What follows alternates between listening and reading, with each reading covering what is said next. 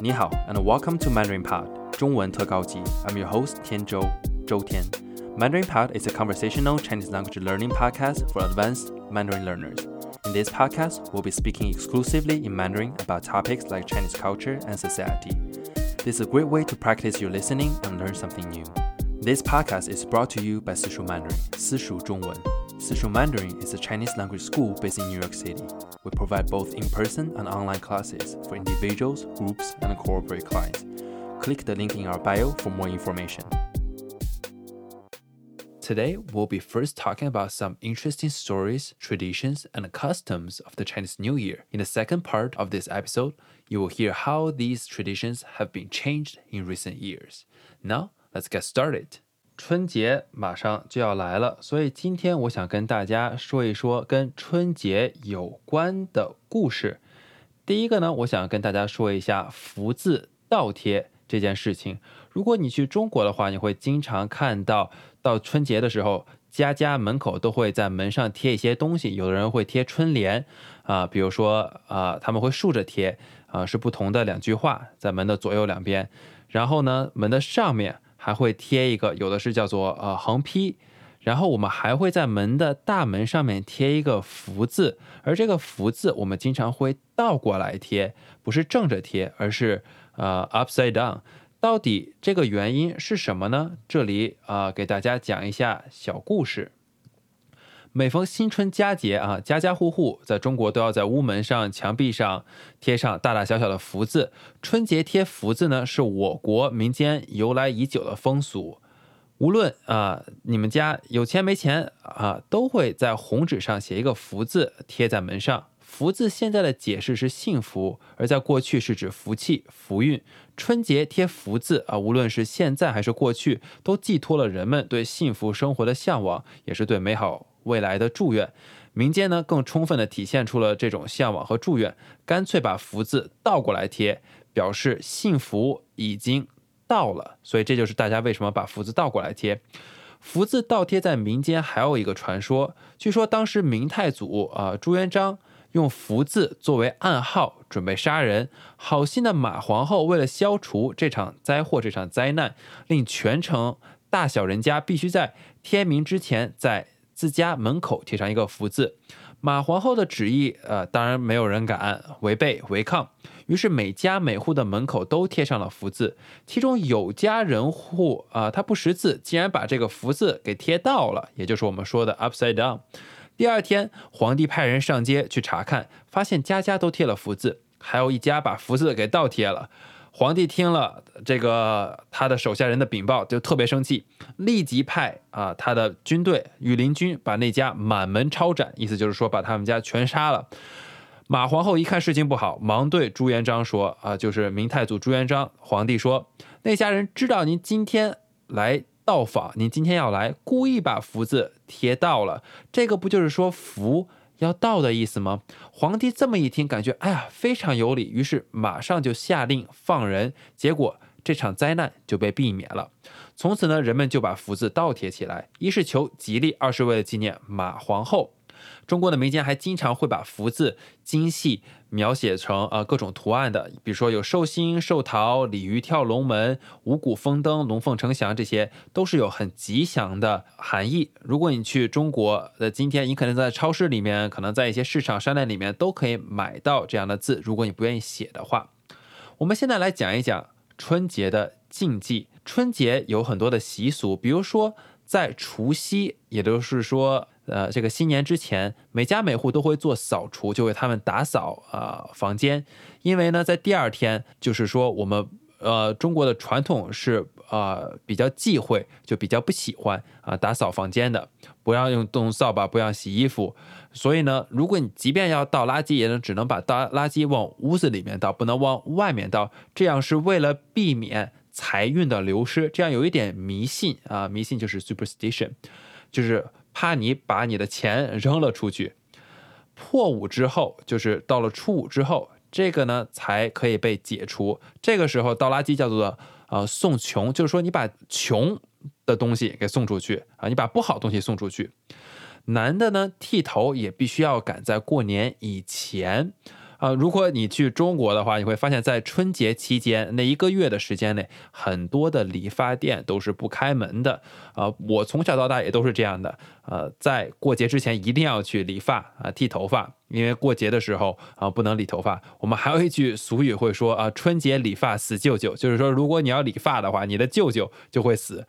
当然有人说这个是理发店想出来的。啊，过去理发师、理发的那些人想出来的一个借口，因为他们也想过节，所以告诉大家，哎呀，你要理发的话就会死舅舅。但是他们其实可能是想放放假。然后呢，初一到初五这前五天也忌用剪刀，就说你最好不用。要用剪刀，以防出现一些差错啊，剪断财路。当然，这些都是一些很迷信的事情，你可以信，你也可以不信。而且，在中国南方和北方的习俗也差很多，有些北方相信的东西，南方可能不信；南方相信的东西呢，可能北方也不相信。而且，这些所有的习俗文化，随着时代的改变，也在改变。春节还有一个习俗啊，这个在今天我感觉不是很常见。但是在古代，中国人喜欢在春节期间结婚，他们最喜欢是在新年的第一天到。第十五天，也就是说大年初一和十五元宵节之间举办婚事，因为他们觉得这个很吉利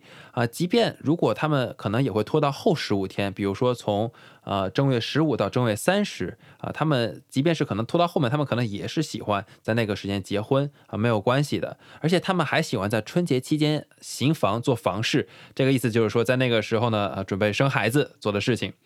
为什么古人喜欢在春节期间结婚呢？还要行房事呢？就这么几个原因。第一，春节是过年期间一个最热闹、最喜庆的一个节日，所以如果把一个人生最重要的事情——结婚和生育结合在这里来，双喜临门，喜上加喜，就是更加异常的热闹和隆重了。所以，为什么不让一个更好的一天啊，让一个气本来气氛呃过节气氛就很隆重的一天，感觉更好的呢？第二，春节本来就是过节，结婚也是过节。既然两个过节都要折腾，都要花钱，干嘛不就在一块儿折腾呢？要累就一块儿累。所以古人也是挺聪明的。还有一个原因是啊，我们中国有一句古话叫做“一年之计在于春”，意思就是说春天的时间啊是最重要的。啊，春节之后就会进入春天啊，春光明媚，万物复苏啊，生机蓬勃，而人们的身体呢也逐渐在恢复，所以这个时候呢，男性和女性，他们啊有这个精力去做一些啊生育和结婚的事情。另外还有一个原因，是因为古代人们的物质生活条件比较差。啊，很多比较最好吃的东西都集中在了过年的前后，可能在过年之前一年的很多时间，你吃不到很多好吃的东西，而那个时候你家里面的食物是最丰富、最丰裕的，人们吃得好也玩得好，所以呢，这个时候心情也好，也可以啊邀请到很多的宾客来，所以这个也是一个非常好的一个结婚的理由。另外呢，呃，跟这个季节有关系，因为。春节其实已经比较靠近春天了，可能过了冬天，尤其是在南方，也没有夏天那么炎热。这个，呃，大家的心情、气候也都是很好的。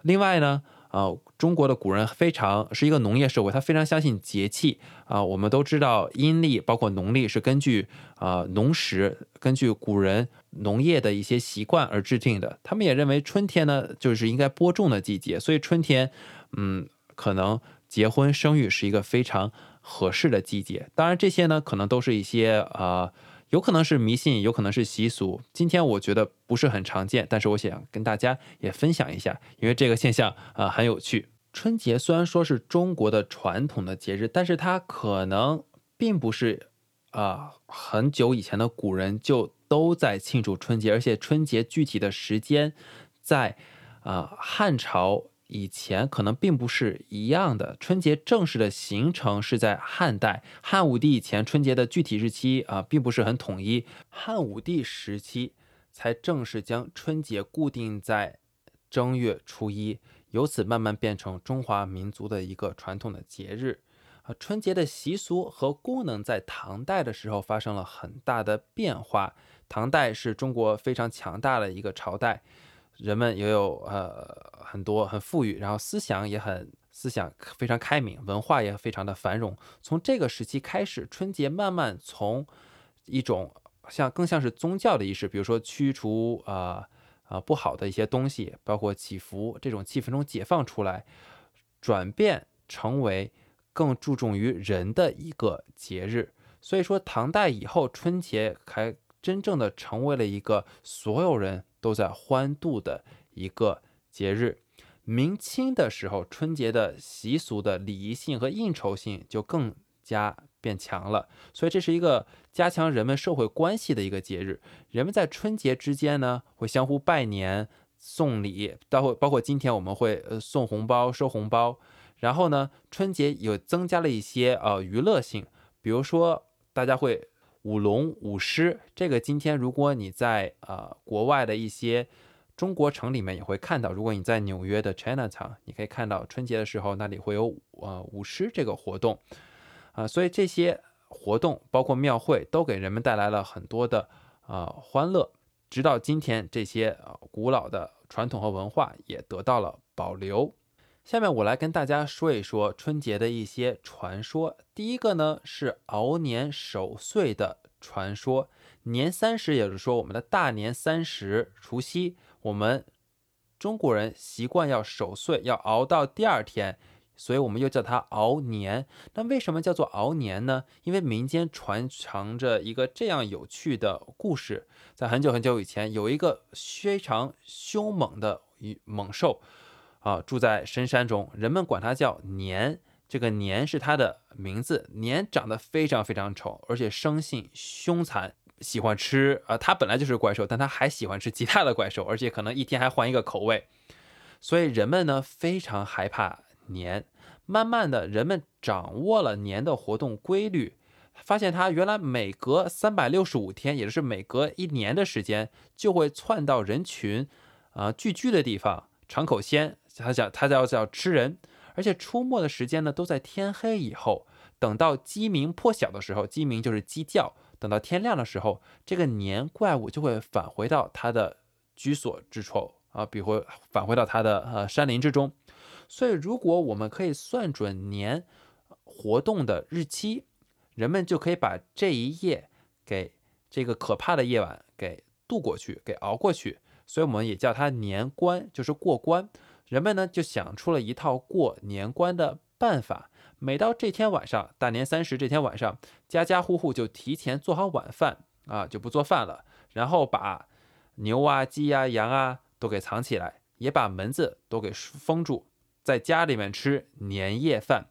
因为这顿晚餐呢，有一些就是祈福，而且避免啊不好的这种意思，所以会做的非常的丰盛啊，一家老小都要坐在一起，表示和睦团圆，而且还会吃饭。啊，共祭祖先啊，就是以前的人共祭祖先呢，是因为要想要祖先保佑他们可以平平安安的度过这一夜。吃完饭之后呢，谁也都不睡觉，挤在一起啊，一起聊天，一起互相鼓励，一起壮胆。等到天色渐渐黑了下来，年这个怪物就会从他住的这些深山老林里面跑出来，偷偷摸进村落里面。但是看到所有家家户户门都是关着的啊。也看不见人，所以转了一大半圈年也什么都没找到，所以只能自己安然离去。所以，如果你熬过了这一个夜晚，熬过了这个年关的人，都会非常的欣喜，非常的开心，互相祝贺没有被年吃到。然后他还会，他们还会做什么呢？会打开门放鞭炮，因为他们也觉得放鞭，有的有的人还说放鞭炮是为了吓走年。当然，也有人说放鞭炮可能是为了庆祝自己没有被年吃到。就像这样过了很多年没出什么事情，人们对年逐渐放松了警惕。突然有一年的三十晚上啊，大年三十晚上，新年前的一天，这个年的怪兽突然窜到了一个村子里，一村子人几乎都被年给吃光了，只有一家挂着红窗帘、穿红衣的新婚小两口平安无事。他刚我们说在新年里面，呃，很多人结婚。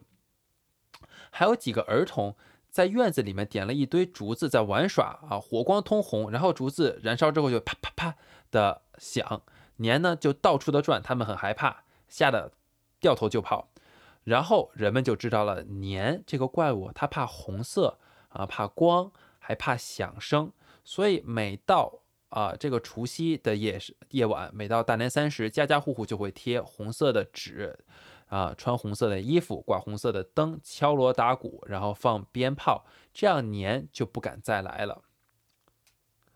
可是有的地方呢，有的村民不知道年怕红色，所以常常被年这个怪兽吃掉。后来这个事情传到了啊天上，就是天上的这些神仙那里，他们为了拯救人们，决心要消灭年。有一年在年出来的时候，他就用火球将它击倒，然后用很粗的铁链把它锁在石柱上。从此以后，每到过年，人们都要烧香，然后请这个神仙下凡来保佑大家的平安。所以这个现象慢慢也转化成了今现在的过年和拜年的习俗。好了，说了这么多过去中国古人过年的方式，我们也来说一说中国现代人怎么庆祝新年。有一些近代的方式，只有在最近几十年你才可以看得到，比如说。从八十年代开始，我们中国人在过新年的时候都会看春节联欢晚会。这是在中央电视台的一个节目，可能从晚上七点多就开始，人们一直会看这个晚会，一直到啊午夜十二点多，然后一看就是几个小时。这个呢，一直成为中国人的一个传统，尤其是在北方，南方人可能看的少一些，因为他们那边气候比较暖和，可能过年的气氛没有那么浓，或者呢，他们可能晚上可以出到外面去。但是北方的中国人只能在家里面，他们没有事情做，所以也会来看节目。然后这个节目里面有很多谈话性的啊节目，比如说小品。和相声，这个有点像美国的呃 talk show，或者是美国的 stand up。还有一个比较近代的现象，比较现代的现象是春运。春运的意思就是说过年的时候，人们要从自己打工的地方回家看望自己的亲人、父母，因为。现在中国的城市化的程度非常高，很多人是从农村搬到了城市，他们可能工作在一个地方，然而他们的家乡是在另外一个地方，所以到了每年春节的时候，中国很多人就要坐火车、坐高铁，也可能是开车、坐大巴、坐飞机回到他们的家乡。这样呢，每年春节啊前后的一段日子。中国的这个交通的压力就十分的大。当然，春节还有一个必不可少的环节，就是发红包。发红包一般是大人发给小孩子。当然，现在呢，衍生成为，如果你是长辈，你也可以发给你的晚辈，就是年轻的人。如果你是公司的老板，你可能会发红包给你的员工。以前发红包呢，大家都是把钱。放在一个真真的是红色的信封里面，一般数字都是比较吉利的，要不然是整数一百、两百、三百，啊，要呃，要不然呢，可能是一些比较吉利的数字，比如说一百八十八、一百六十六、八十八、六十六，都是这样中国人比较喜欢的数字。然而今天由于微信 WeChat 的普及，很多人在收发红包的时候都是在微信上进行的，可能越来越少人啊已经在用真正纸质的红包了。好了。说了这么多，我希望大家能够从今天的节目之中学习到，或者是听到一些有用的东西，或者是有趣的东西。如果你喜欢我们的节目，请不要忘记在 Apple Podcast。或者是 Spotify，或者是任何你接收听我们节目的地方，关注我们，给我们留个好评，这样对于我们的帮助非常非常的大。另外，我想再跟大家说一下，我最近开始了一个新的播客，叫做“好奇天天”。好奇就是很，呃，想知道一件事情的好奇。天天就是呃天空的天。然后呢，大家可以在各个平台上找到这个节目，因为 Mandarin Pod 中文特高级主要是给中文学习者听的一个播客节目，而好奇天天是给中国母语者的人的一个节目，所以大家如果想挑战自己的中文，也可以去听一下另外一个节目。还有一个，我想跟大家说。我们是位于纽约的一个中文学校，我们的网站上有很多跟中文学习有关的资源。有时候我们会推荐一些比较好看的中文书、好看的中文的电影，甚至是好听的中文的音乐。我们还有一些练习中文的资源。还有甚至是一些教科书的推荐。如果你感兴趣的话，可以去我们的网站，我们的网站是私塾 Mandarin.com。你也可以在我们的呃 Show Notes 或者是 Bio 里面找到我们网站的链接。如果你有任何好的建议和反馈，也随时可以告诉我们。好了，今天我们就说这么多。祝大家新年快乐，牛年大吉！再见，我是周天，我们下期再见。Thanks for listening to Mandarin Pop，谢谢。Shout out to our technical producer Emily on the computer，谢谢 Emily。I'm 天周，周天。Subscribe to our podcast wherever you listen and tune in to the next episode for more Mandarin learning.